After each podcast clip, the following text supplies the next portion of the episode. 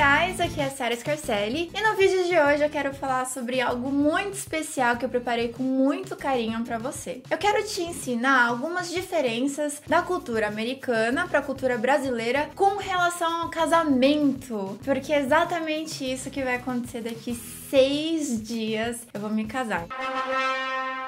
Então eu trouxe alguns vocabulários novos e esse tema é bem bacana pra gente discutir hoje. Inclusive, a primeira coisa que eu quero passar é justamente a palavra casamento, que em inglês tem duas traduções: wedding e marriage. Só que elas devem ser usadas em contextos diferentes. Como saber quando usar um e como saber quando usar o outro? Bom, tem um filme que eu gosto bastante com a Julia Roberts, que o nome do filme é My Best Friend's Wedding, casamento do meu melhor amigo, não sei se você já assistiu.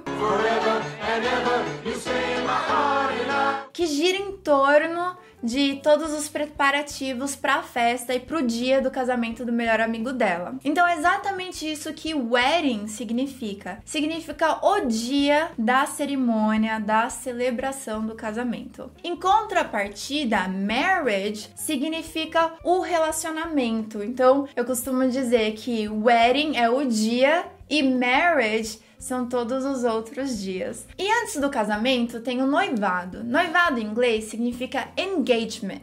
Repeat with me: engagement, que significa compromisso. O que acontece na maioria das vezes é que o noivo costuma dar para a noiva um presente. Ele simboliza esse presente com uma solitária, um anel, que é em inglês engagement ring. Normalmente ele pode pôr tanto na mão direita da noiva e aí no dia do casamento ela usa o engagement ring como o wedding ring, ou seja, como aliança de casamento e troca de dedo, ou ele pode dar um engagement ring e já colocar na mão esquerda, que é a mão do casamento, e no dia do casamento complementá-la com um wedding ring com uma outra aliança. Então ela pode usar duas alianças em um dedo só. Não sei se você já deve ter visto isso em algumas imagens ou em filmes, mas isso costuma ser bem comum. E durante esse período de noivado, os noivos se chamam de fiancé. Repeat with me. Fiancé. Agora não se preocupa porque realmente essa palavra tem origem francesa e não inglesa. Por isso que ele tem um som diferente. Uma super curiosidade é que quando chega próximo do casamento, principalmente no dia do casamento, os noivos deixam de ser fiancés e passam a ter outros apelidos e passam a ter outros outros outros, tá vontade de falar outros, troca a palavra. E passam a ser bride and groom. Então, chegando perto do casamento, por exemplo, eu que estou a seis dias do meu casamento,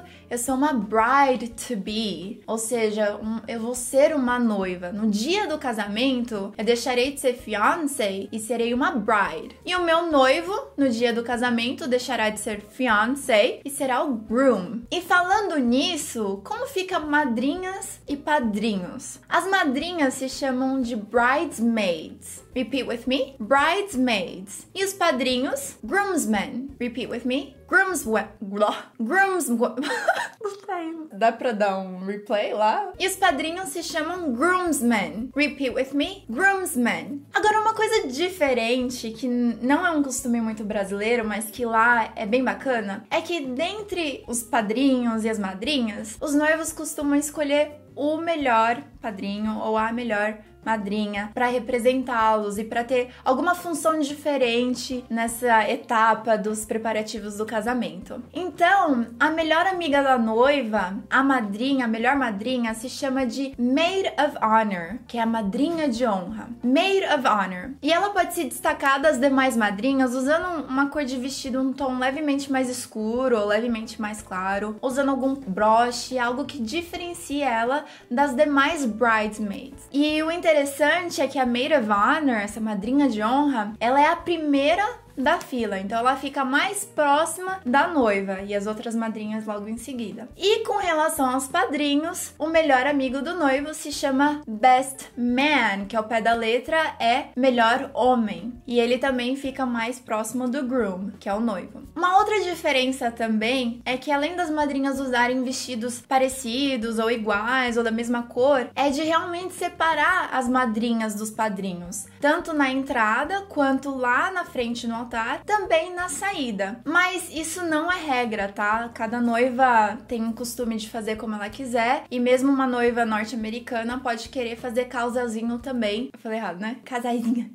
Uma outra coisa que eu achei super interessante quando eu estava preparando o meu casamento, por exemplo, é a questão que aqui a gente está acostumado a ter a festa depois, né? E a festa, se a gente fosse traduzir ao pé da letra, em inglês seria party. Só que nos costumes e nos termos de casamento, a gente não fala party, a gente fala reception, que diz respeito à recepção que no os noivos dão aos convidados. E essa sim é a festa, só que o termo é reception. Então, repeat with me: reception. Fora essas dicas, tem a famosa dica que quando você, como mulher, é solteira, você é uma Miss. Então, hoje, por exemplo, eu sou Miss Scarcelli. O homem sempre vai ser um Mr. E quando a mulher se casa, ela passa de Miss para Mrs. E aí ela costuma pegar o sobrenome do noivo. Eu não vou poder mais falar que aqui é a Sarah Scarcelli. Well, that's it. Espero que você tenha gostado.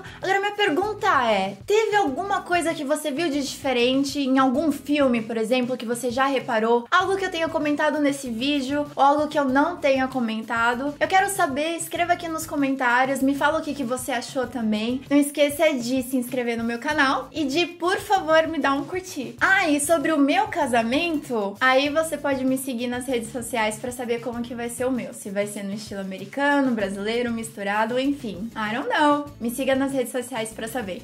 Bye!